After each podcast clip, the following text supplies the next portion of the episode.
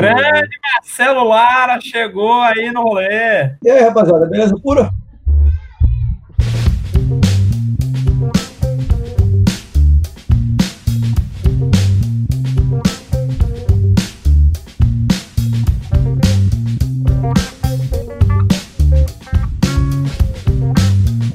Boa tarde, bom dia, boa noite para você que nos escuta. Esse é o Mundo na Balança, o seu podcast semanal de direito e atualidades e mais os dois dedos de café. Hoje comigo temos Lucas Tenório comentando. Boa tarde. Bruna Andrade. Boa tarde, galera. Eu sou Rafael de Ângeles e nosso grande convidado, nosso excelentíssimo convidado, ilustríssimo professor da Egreja Universidade Estadual da Paraíba, meu meu consagrado, meu benevolente, que gosta de tomar no bar comigo, mas que está devendo.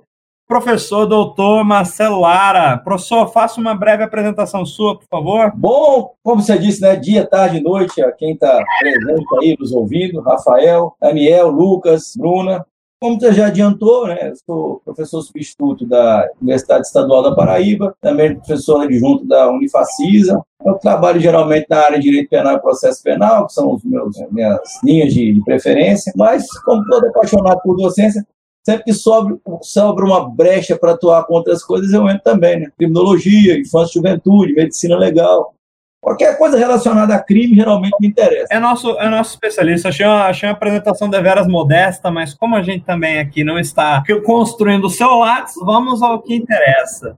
Em dezembro de 2019, foi aprovado, por fim, o famigerado pacote anticrime pelo governo Bolsonaro. Antes da gente começar a adentrar mais especificamente nas mudanças propostas, eu gostaria de saber de você por que, que, é tão difícil as pessoas fazerem um novo Código Penal e ficam insistindo em reformar a lei complementar? Ah, aí a gente chegou num, ponto. Eu vou torcer para não falar demais, porque né, esse tema é, é empolgante em alguns aspectos. Inicialmente, Rafael, eu sempre é uma coisa que eu costumo muito comentar em sala de aula é, é, com os estudantes porque essa visão crítica ela tem que ser passada adiante e, logicamente, tem que ser repensada. Né? Eu não quero, de maneira nenhuma, induzir ninguém a reproduzir o mesmo modelo de pensamento que eu. Mas a questão é, é muito difícil você estabelecer uma alteração, pelo menos uma alteração consolidadora de fato na nossa legislação penal, quando a gente nem sequer tem noção do arcabouço de disposições é, incriminadoras que a gente tem no Brasil. Né? É, é,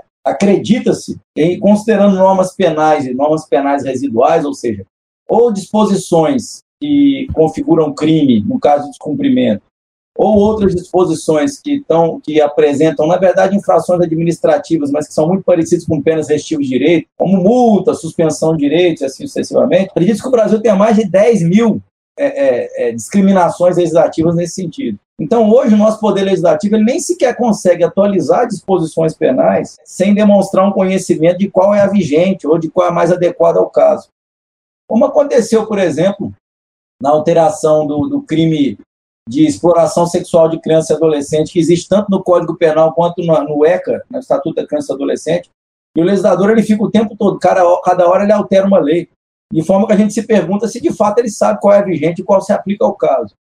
Então, enquanto a gente não tiver um estudo compreensivo para, inicialmente, cata, é, é, catalogar, categorizar quais as tipificações penais que nós temos, fazer uma análise mais aprofundada, crítica, de quais deveriam ser consideradas em desuso e eliminadas, porque tem uma série de crimes que deveriam ser eliminados. Um porque não são praticados em absoluto, outro porque não são punidos em absoluto, e outros porque não representam mais, na verdade, uma repulsa social a ponto de justificar uma norma incriminadora, como, por exemplo, os crimes contra a honra. Então, enquanto a gente não fizer esse estudo e fizer esse levantamento, vai ser muito difícil a gente ter um arremedo de, de um novo projeto de Código Penal.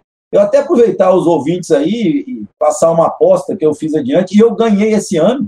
Quando vocês foram meus alunos, acho que vocês lembraram disso. Eu apostava com os alunos uma caixa de cerveja que em 10 anos, a partir de 2010, não saiu um novo Código Penal, né? Esse ano eu ganho a aposta. É, com toda certeza esse ano não sai, né? Exatamente. E, e, graças a Deus que eu não fui besta de apostar também, porque eu fiquei tentado. Falei, não, será? Eu, iniciante na faculdade de Direito, falo, não, é, não é possível que não vão passar um Código Penal, mas realmente é, é curioso como não passa um Código Penal. Muito bem, adentrando um pouco mais no projeto anticrime em si, no pacote anticrime em si, o que, que a gente pode traçar de linhas gerais, professor, do pacote anticrime? Primeiro de tudo, com o nome. Você acha que tem uma pegada meio sensacionalista aí, tem uma intenção nesse nome, de ter um apelo popular? O que, que você acha? Eu acho que esse nome tem, tem uma incongruência semântica, ontológica e filosófico-jurídica para dizer a verdade. É todo incongruente, não tem nada é, certo. Quando a gente fala assim, lei anticrime ou pacote anticrime, aí, aí eu pergunto, o Código Penal brasileiro, é, as legislações esparsas que existem, todas essas mais de 10 mil incriminações diretas ou indiretas. De certa forma, né, a essência delas não é justamente proibir a prática de um crime, ou coibir ainda que abstratamente a prática de um crime. Então, toda norma penal é anticrime. Né? Isso não é um privilégio que se dá a uma norma específica. Ainda mais quando a norma é processual e não penal. Ou seja, o Código Penal é um pacote anticrime. Ele é um pacote anticrime. Até é. aí está tá fazendo seus 80 anos aí o ano que vem.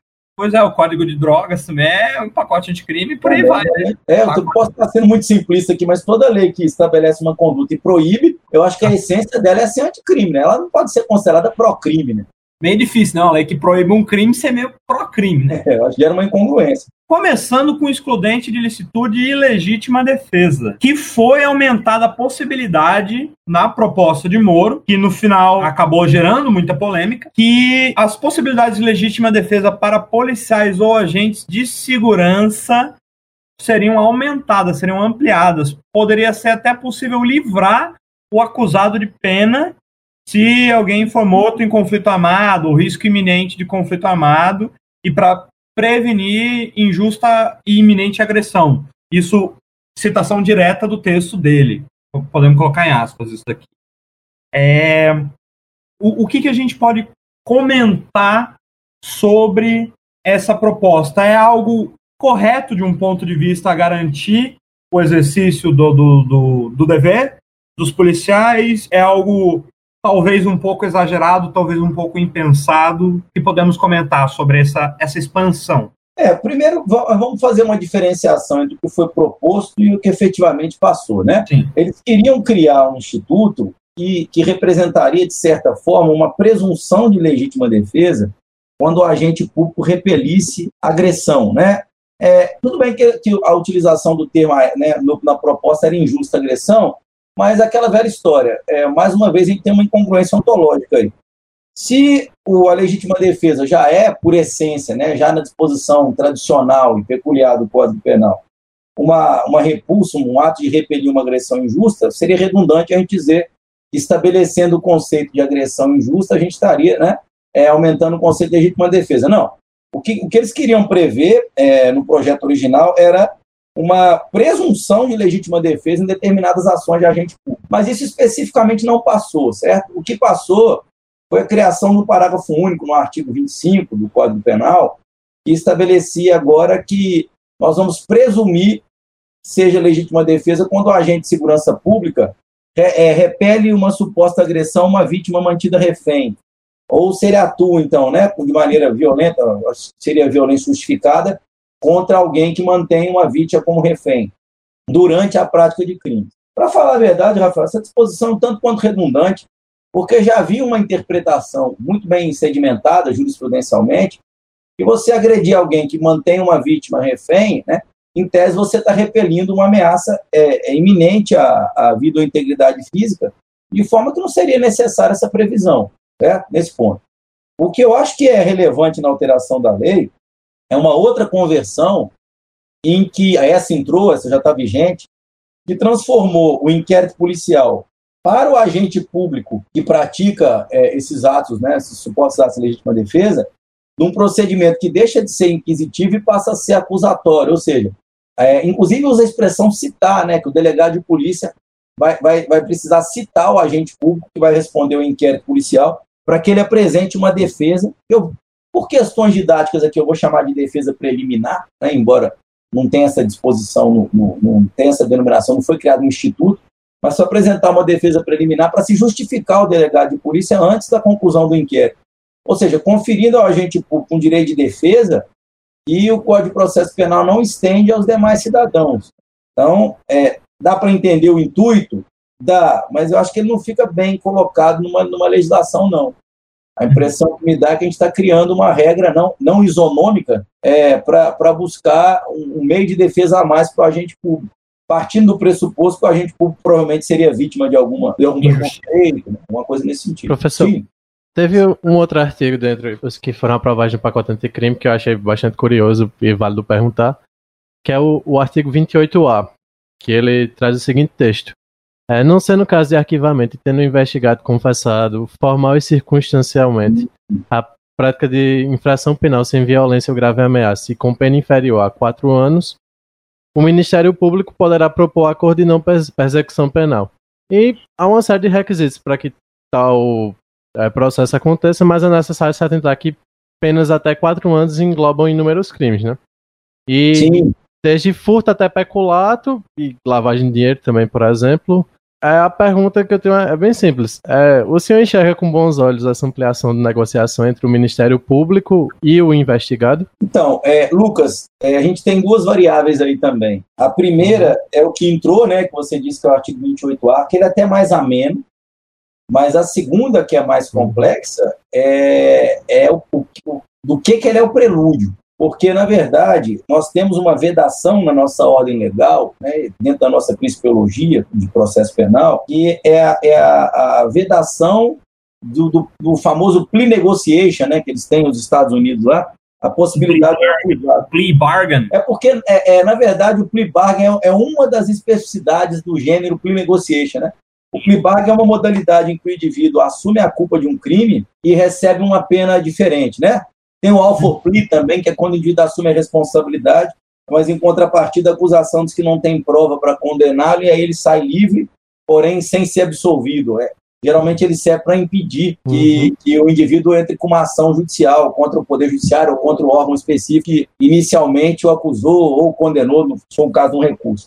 Então, é, a proposta inicial que foi colocada lá, quando a gente tra trabalha modelo penal não persecutório, né, que é o que quase entrou nessa disposição, era trazer para o Código de Processo Penal a ideia básica do, do modelo penal não persecutório, onde o indivíduo ele faz um acordo com, a, com o Ministério Público, ele assume a responsabilidade do crime, confessa o crime e sai de lá condenado a cumprir uma pena privativa de liberdade. Isso especificamente não passou, eu acho que foi um dos pontos que não passou nem pela CCJ é, do projeto, e a gente teve como resultado esse acordo de não persecução. Né?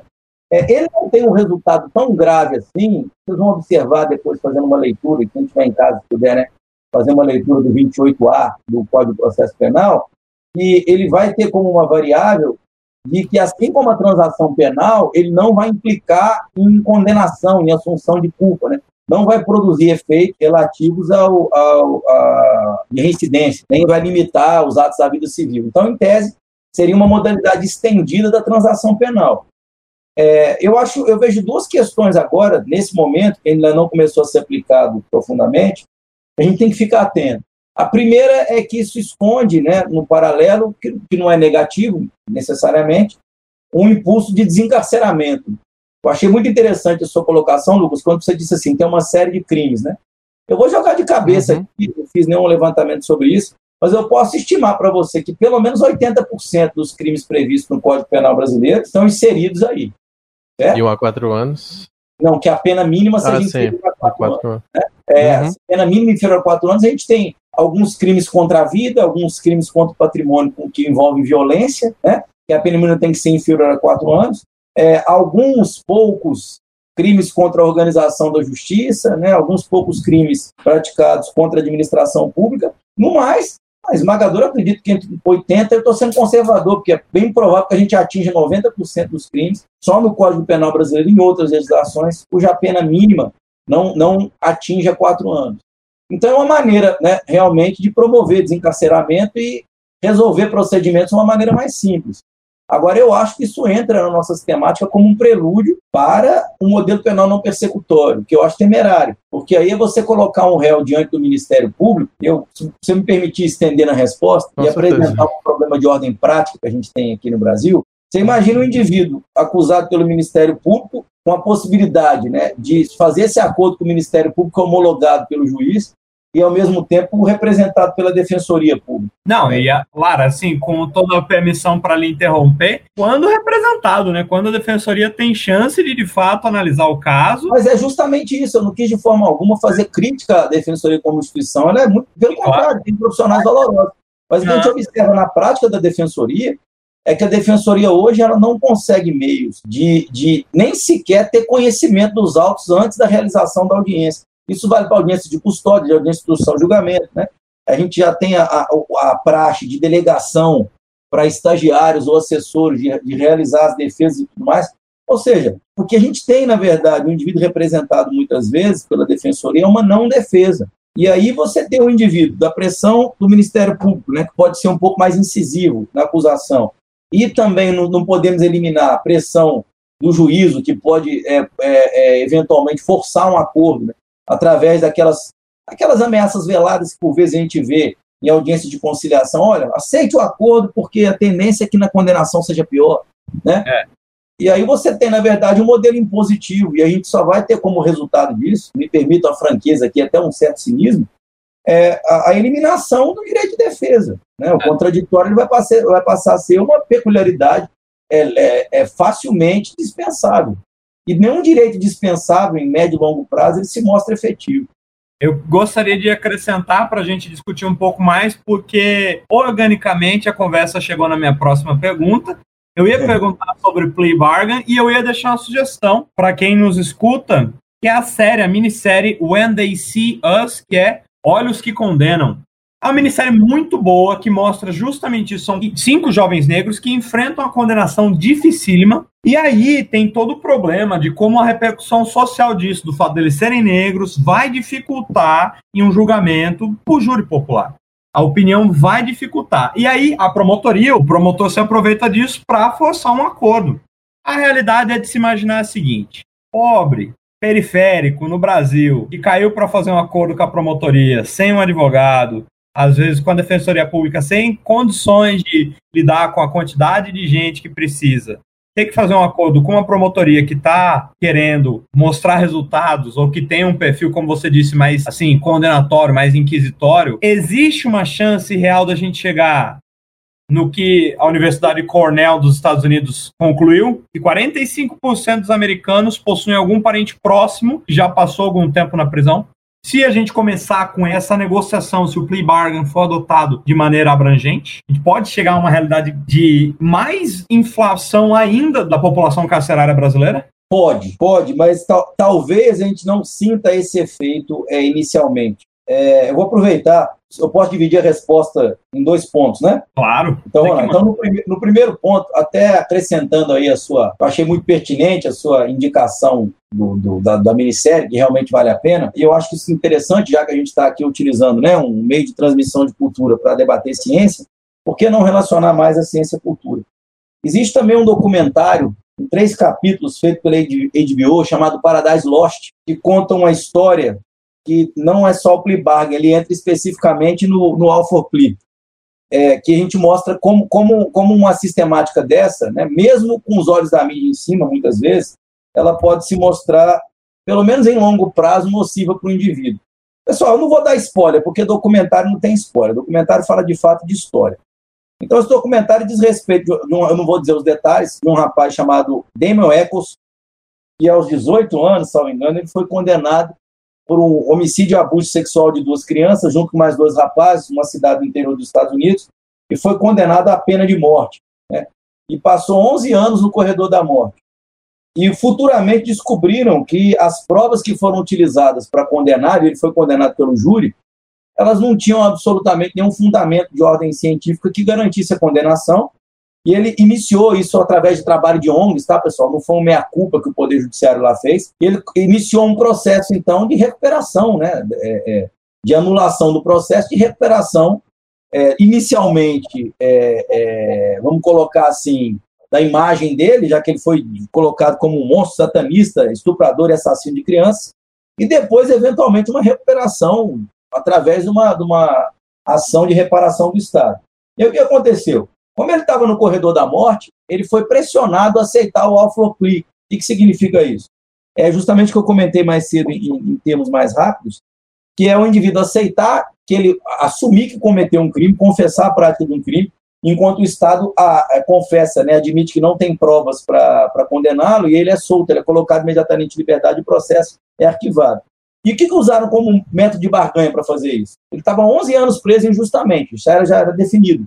Usaram o fato que, embora ele tivesse direito a pedir um novo julgamento e anulação do processo, de acordo com o sistema legal, ele podia ser executado a qualquer momento. Então, para fugir da execução, né, e aí eu não posso dizer que tipo de ameaça fizeram a ele, ele aceita então confessar um crime que ele sabe que ele não praticou, para poder ser colocado em liberdade e não ser executado. Hoje esse cara, inclusive, ele é um, ele é um, um, um ativista né, de ONGs que, que trabalham junto com o Projeto Inocência, né? Salvo engano, ele é um dos principais membros do Projeto Inocência nos Estados Unidos. A gente observa essa possibilidade. Esse é um lado daquilo que você disse. O outro lado é o seguinte: é, se a gente pode produzir esse resultado, é, e eu acho que você colocou muito bem, Rafael, a gente tem aí é, um sistema penal que ele é menos permissivo, para não dizer que ele é mais é, é, é, incisivo, embora eu pudesse dizer isso, acho que seguramente eu poderia dizer isso, contra os despossuídos, né, os indivíduos que não têm condições é, financeiras de arcar com uma boa defesa e também não têm influência política e social para contar com a boa vontade né, dos indivíduos que vão agir no decorrer dos processos de apuração e, eventualmente, o julgamento dos crimes. Então, é, é, esse modelo que facilita o encarceramento, ele de fato ele vai produzir isso. Se vai produzir um aumento de encarceramento, eu acho que existe a possibilidade, embora não seja algo obrigatório, existe a possibilidade desse aumento do encarceramento ser mitigado com o passar do tempo porque a tendência das penas nesse modelo é que sejam menores. Então, você mantém mais indivíduos encarcerados, mas por um, um período mais curto. Então, é capaz de que, no médio e longo prazo, isso se equilibre, a gente não tem um aumento tão grande do encarceramento.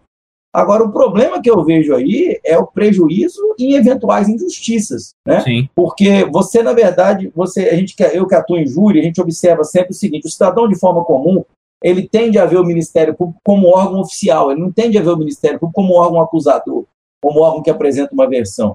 Então, a, a, tendência geral do Brasil, do povo brasileiro em geral, é ver o Ministério Público como órgão que faz um trabalho né, é, é, é, é, é probo e, sem, e desinteressado, enquanto o advogado é visto como um indivíduo que está lá para mentir em nome do réu e tentar a qualquer custo melhorar a situação dele.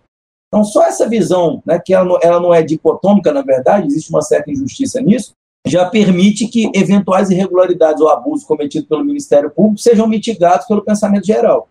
Especialmente em júri popular, onde o. Júri, onde você tem toda aquela construção, né, para quem leu é, As Misérias do Processo Penal, do Francesco Carnelucci, ou então a Vigiar é Punido, Michel Foucault, toda a, espeto, a espetaculização que é feita no júri ela, ela apresenta também o seu simbolismo né, da maneira que ela apresenta os agentes. Então, está lá o juiz numa mesa alta, o Ministério Público ali, como eu costumo dizer na brincadeira, sentado ali à direita do pai, né, que é quase uma representação bíblica, né? Então fica ali o, mesmo Ministério Público, um mesão do lado do juiz e tal, e lá num canto pela lateral, ou seja, literalmente marginalizado, o advogado, né? Ele não, ele não compõe a mesa ali junto com as autoridades, por assim dizer. Ele se apresenta ali como, como um, um, um indivíduo qualquer, né, do povo, né? Dissociado daquela estrutura toda. Aí, por outro lado, entra lá muitas vezes uniformizado e algemado preso. Aí você fez todo o espetáculo ali, né? É o alto da do história do inferno. Né? Já condenou é. ele antes de começar.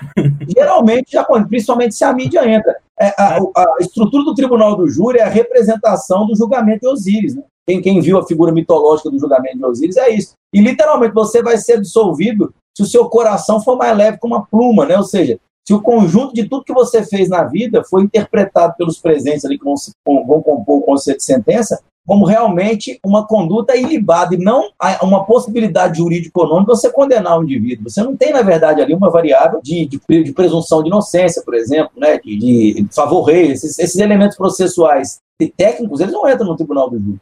É, nesse mesmo tema, eu acho que a gente tem também o, o julgamento do bandido da luz vermelha, o primeiro, o Carol Chasman, que Carol Chasman ele pega uma época nos Estados Unidos em que você teve o sequestro do filho de Charles Lindbergh, que era um, um, famoso aviador americano, e que eles passaram a tratar qualquer sequestro como pena de morte diretamente, né? Não tinha sequer um julgamento. E o, o Carol Chasman, o bandido da luz vermelha, ele entrou justamente nesse contexto. Ele vai pro death row, né, pra pena de morte diretamente, sem sequer ter um julgamento direto. Ele, salvo engano, É, só se tem um testemunho, meio. A pessoa fica meio que em dúvida que é ele, mas diz que ele parecia com a pessoa que estava envolvida no sequestro de tal pessoa. E ela é presa e vai pra, pra pena de morte diretamente. E é, ao passo que ele é condenado pela imprensa é, o tempo inteiro, é, a imprensa também muda de opinião quando ele publica os livros dele, né? Que é 2455, Sala da Morte, A Lei Quer Que Eu Morra, e outros que ele literalmente faz a defesa dele, porque ele não teve direito a uma defesa.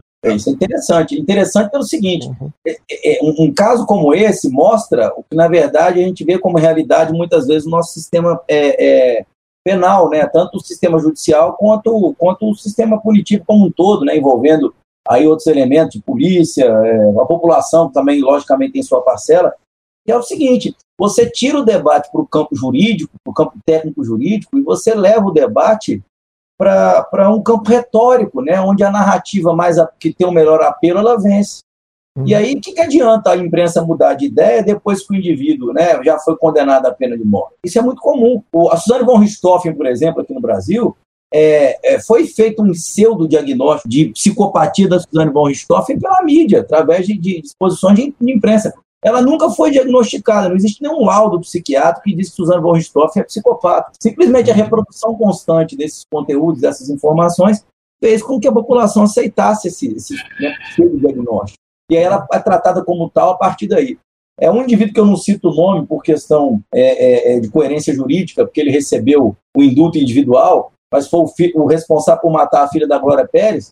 Ele passou 11 anos, salvo engano, 8 anos em regime fechado cumprindo uma pena que garantia a ele a obrigatoriedade de ficar em regime fechado por três anos, salvo engano. E porque sistematicamente re, re, rejeitavam a progressão de regime dele, dado uma construção social que ele era psicopata. E por último, os Nardoni, né?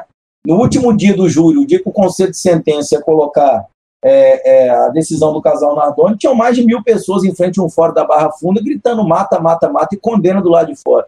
Como é que a decisão do, do, Conselho de Sentença ela vai se dissociar desse apelo popular, mesmo que o jurado vai saber que em caso de absolvição ele vai ter que sair e encarar aquela horda da, do lado de fora da, da sala de audiência. Né?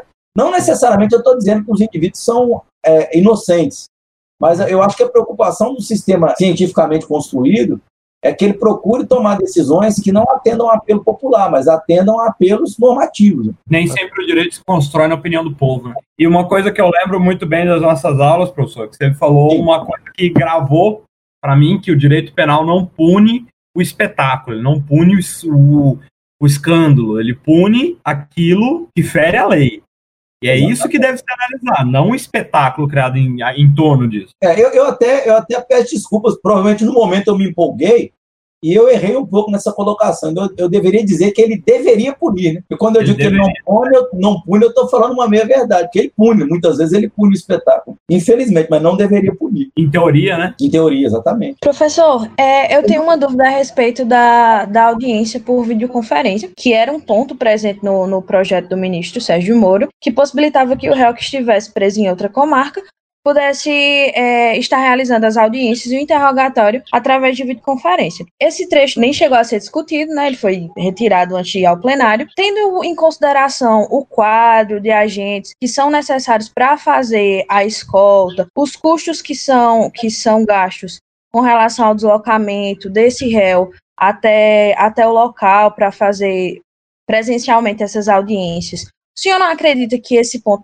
talvez é, pudesse ser discutido com um pouco mais de paciência. E em tempos de, de, de distanciamento social como esse que vivemos agora, não seria talvez uma proposta interessante para ter se analisado com mais calma? Bruno, eu, eu entendo como uma proposta interessantíssima e eu posso até elaborar um pouco mais em cima disso em dois aspectos. Primeiro, para a gente reposicionar a crítica também, porque as, a, geralmente a gente direciona críticas a essa alteração do Código de Processo Penal e identifica só o Moro, né? É, mas também a gente tem que fazer uma crítica, um apontamento do péssimo trabalho feito pelo Poder Legislativo no desenvolvimento desse projeto e, inclusive, do que foi levado à votação e aprovado. Primeiro, porque o relatório, o interrogatório por videoconferência, ele não representava uma inovação, né? ele, já, ele já tinha sido inserido no Código de Processo Penal, foi em 2009, então tem 11 anos eu não lembro a lei agora, mas teve uma alteração em 2009 que já estabelecia, lá no artigo 185 do Código de Processo Penal, o interrogatório por videoconferência. A ideia do projeto inicial que foi levado para o Congresso era só sistematizar, ou seja, tirar o interrogatório por videoconferência do campo da exceção e colocar no campo da regra, que eu acho que seria extremamente positivo. Inclusive, agora endereçando diretamente a sua pergunta, eu acho que você tocou no ponto exato, né? É, a, a, a escolta de presos para finalidade de interrogatório, ela toma muito recurso público e envolve muitos agentes públicos. É, a gente está falando aqui, transmitindo de Campina Grande, se a gente analisar o fórum de Campina Grande, a gente tem em média, né? E, a, às vezes entre 10 a 20, podendo ter até mais agentes penitenciários que estão ali só com a finalidade de levar o indivíduo, alguns indivíduos até o fórum, fazer escolta desses indivíduos e aguardar o momento adequado de levá-los embora. Fora escola, escola hospitalar, para tratamento de saúde, tratamento psiquiátrico, e assim sucessivamente é, é, essa ideia de você criar um centro tecnológico nos grandes centros de internação, considerar mais uma vez aqui no recorde de Campina Grande, aqui nós temos dois centros prisionais, né, o Serrotão e a Penitenciária Padrão, além da feminina, mas que faz parte do complexo do Serrotão, gente poderia estruturar, inclusive um é próximo do outro, um ou dois centros de, de transmissão por videoconferência que a gente ia, ia é, exigir muito menos de recursos, tanto humanos quanto recursos econômicos mesmo, como gasolina, veículos, é, é manutenção e tudo mais, para conseguir efetivar um bom modelo de interrogatório. É lógico que vão ter é, preocupações com, com, eventuais abusos de autoridade, com pressão em indivíduo.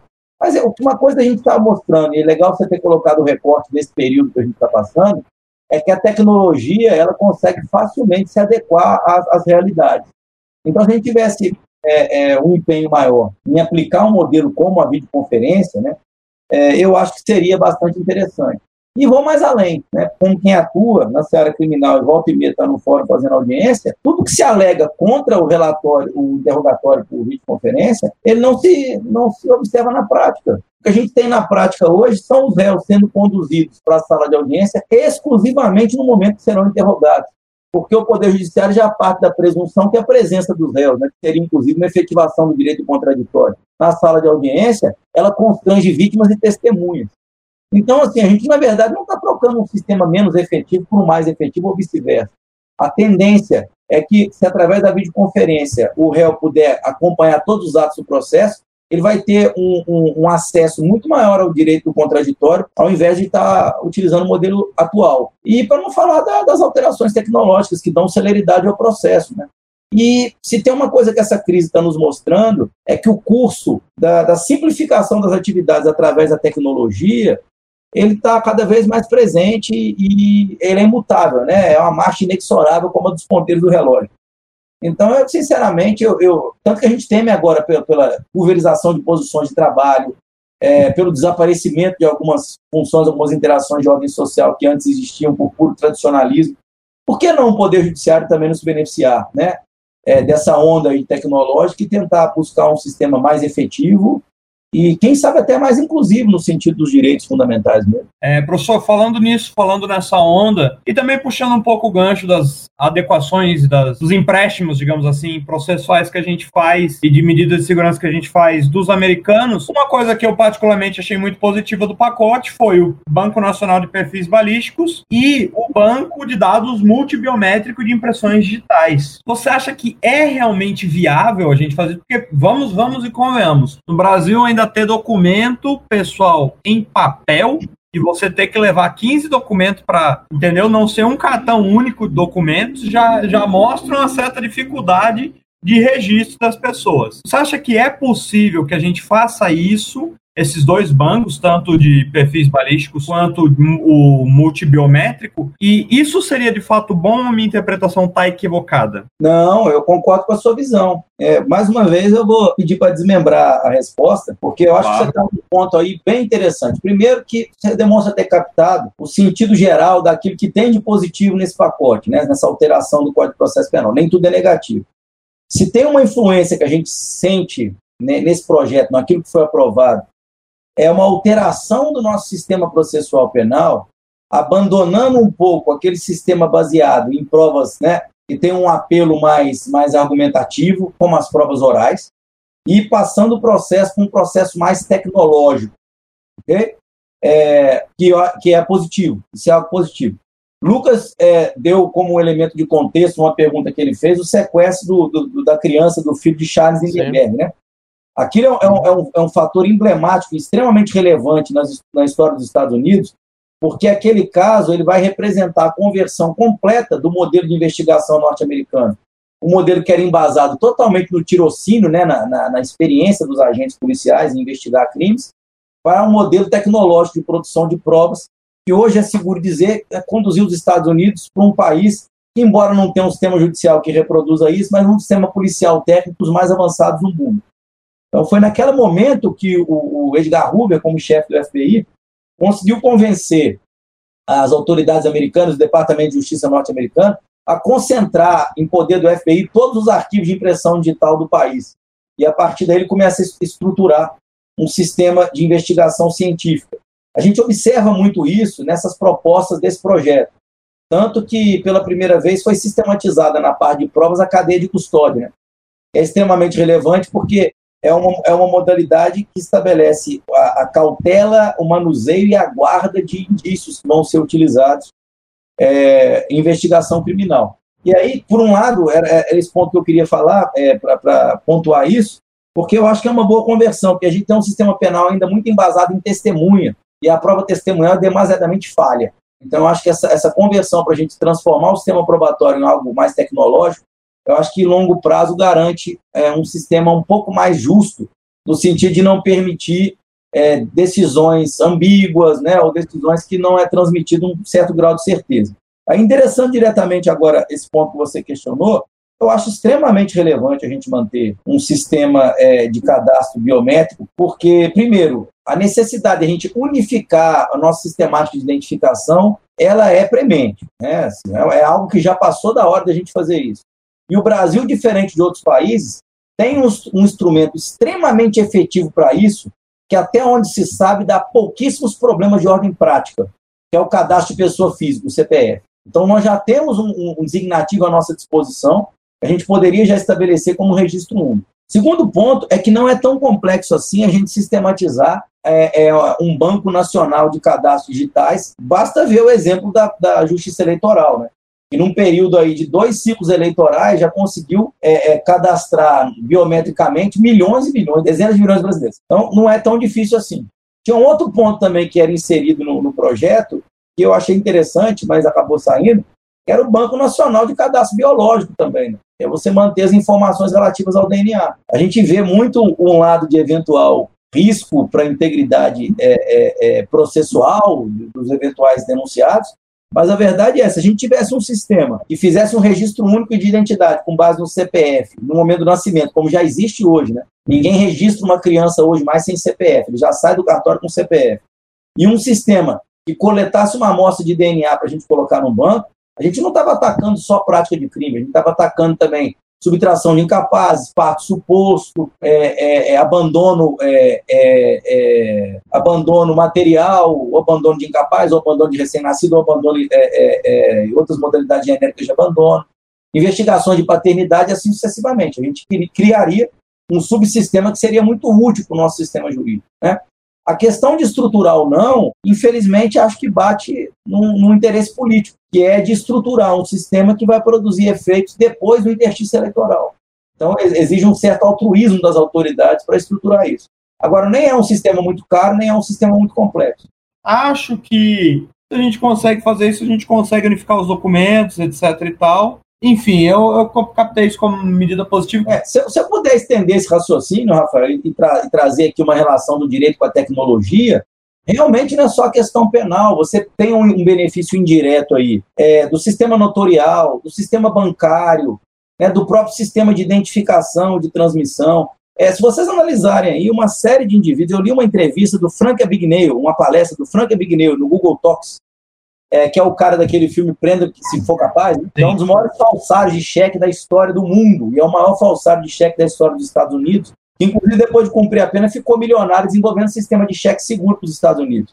E ele disse especificamente o seguinte: a senha, ele não falava nem de, de cartão de crédito, ele não falava nem de interação.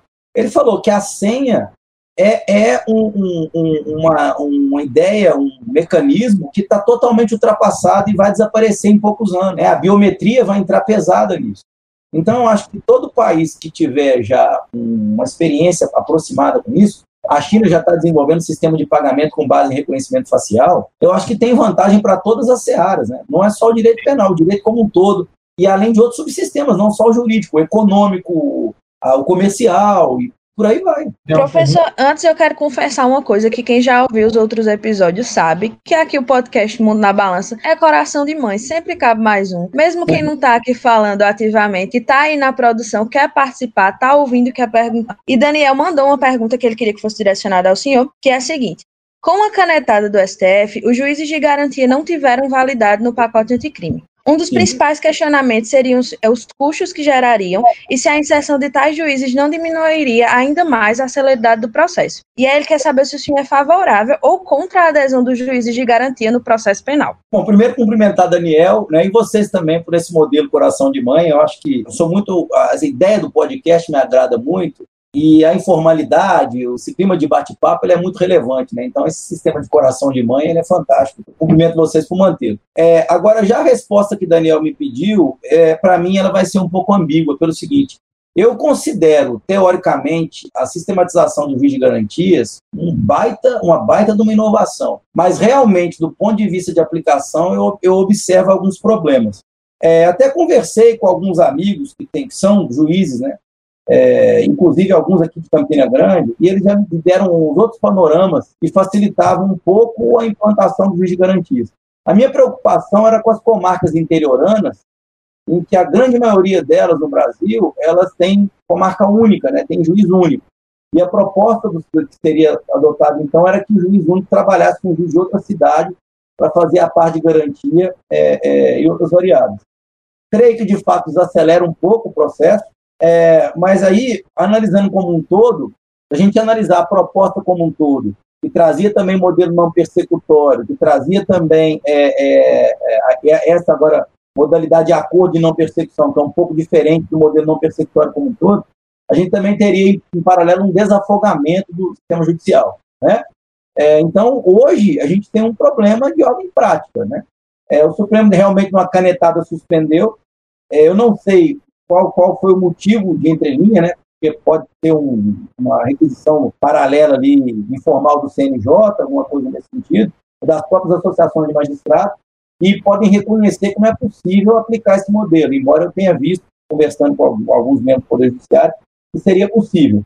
No momento, eu entendo a canetada, né, embora eu seja um pouco crítico a essas canetadas do STF, que elas estão cada vez mais amplas, cada vez sobre temas né, que o STF não deveria se envolver dessa maneira, mas eu penso, já aproveitando o gancho da sua outra, daquela outra interação que a gente teve, Bruna, que a utilização das tecnologias poderia funcionar para isso também. O procedimento judicial eletrônico ele elimina distâncias e ele, ele permite que a gente crie um sistema de, de juiz de garantias que vai garantir um acesso a vários juízes em vários locais do país, sem necessidade, de fato, você estabelecer um juízo só para garantias, né? Embora isso aumente um pouco o trabalho de alguns magistrados um aspecto, vai diminuir outros, então teria um equilíbrio no sistema. Eu acho que a gente precisa superar uma ideia tradicionalista que está relacionada a essa ideia também, que eu já tinha comentado, que Foucault e, e Carnelucci falaram muito, dessa, desse tradicionalismo, desse cerimonialismo do, do processo penal, e começar a conceber a ideia da mitigação do contato pessoal como um elemento indispensável no processo penal e a gente começar aos poucos a atuar já dentro de uma visão mais atenta e mais simpática às novas tecnologias. É, dentro desse ambiente, eu acho que seria completamente é, é, é permissível que se colocasse o juiz de garantias. E digo mais, eu tenho minhas dúvidas se o modelo presencialista ainda de processo vai garantir que a gente tenha, de fato, um trabalho garantista do juiz de garantias, porque é, é, é natural que a gente imagine que os juízes que atuem na mesma seara, na mesma comarca próximos, tem o hábito de conversar entre si, de trocar experiência, de desenvolver amizades. Então, até onde a gente estaria garantindo, de fato, um modelo é, é, efetivamente garantista? Né? Ideal seria mesmo que o processo fosse mandado nessas searas para um juízo distante, ele lá dava de maneira fria e sem nenhum envolvimento, inclusive com aquelas paixões, aqueles debates que ocorrem de mídia, em questões sociais sobre o processo. Então, eu peço desculpa pela resposta um pouco ambígua, mas é, eu entendo porque não é aplicado nos modos atuais, mas ao mesmo tempo eu não entendo porque não pode ser aplicado em outras roupagens. Eu gostaria muito de fazer uma citação do livro que eu tinha falado, 2455, Sala da Morte, que para mim ele traz uma reflexão fantástica logo na introdução, que ele diz que sinto-me impelido a acrescentar que este livro foi escrito com um único propósito, porque esse autor está ao mesmo tempo obcecado e enfurecido com a ideia de que a sociedade persiste sem necessidade em se confundir ao atacar dois monstruosos problemas gêmeos, o de como combater o crime e o de que fazer com os criminosos. E realmente eu acho que a realidade da gente é essa ambiguidade, né? A gente não sabe o que fazer com o crime e o que fazer com os criminosos, né? A, a ressocialização, no caso, nem parece mais uma realidade aceitável no Brasil, principalmente nos ela, modos atuais. Acho que ela é muitas vezes esquecida, né? Para hum. mim, pelo menos, se perde, talvez dentro da, da, dos agentes integrantes do processo, tudo bem, mas a sociedade em algum momento se esquece que o objetivo de prender alguém é ressocializar, pelo menos deveria ser, né? A ideia é justamente aquela ideia mais da criminologia clássica de você segregar e deixar preso quem é um perigo para a sociedade, quem é o, o, homem delinquente, entre aspas aqui, muitas aspas, você deixar ele preso lá para sempre, como é o caso do, não sei, por exemplo, Charles Manson foi assim. Charles Manson foi, vamos prendê-lo para sempre, para todo sempre, porque ele é um perigo eterno para a sociedade. E assim ficou. E se eu puder tomar mais dois, três minutinhos, eu queria deixar uma reflexão para vocês, pode ser? Foi um bate-papo que eu tive ontem numa aula, inclusive uma aula remota com os alunos. Eu acho que essa história que a gente estava debatendo lá, ela vai bater aqui também no que a gente está dizendo. É, como eu acredito que o público, né, é, é, em grande parte, que ouve esses podcasts são jovens estudantes, é preciso que vocês fiquem atentos com a grande revolução que o direito está tá passando, especificamente no Brasil. E esse pacote anticrimes, vou usar essa disposição, já que é o título do, do, né, do programa, e outras regulamentações legais estão relacionadas a isso.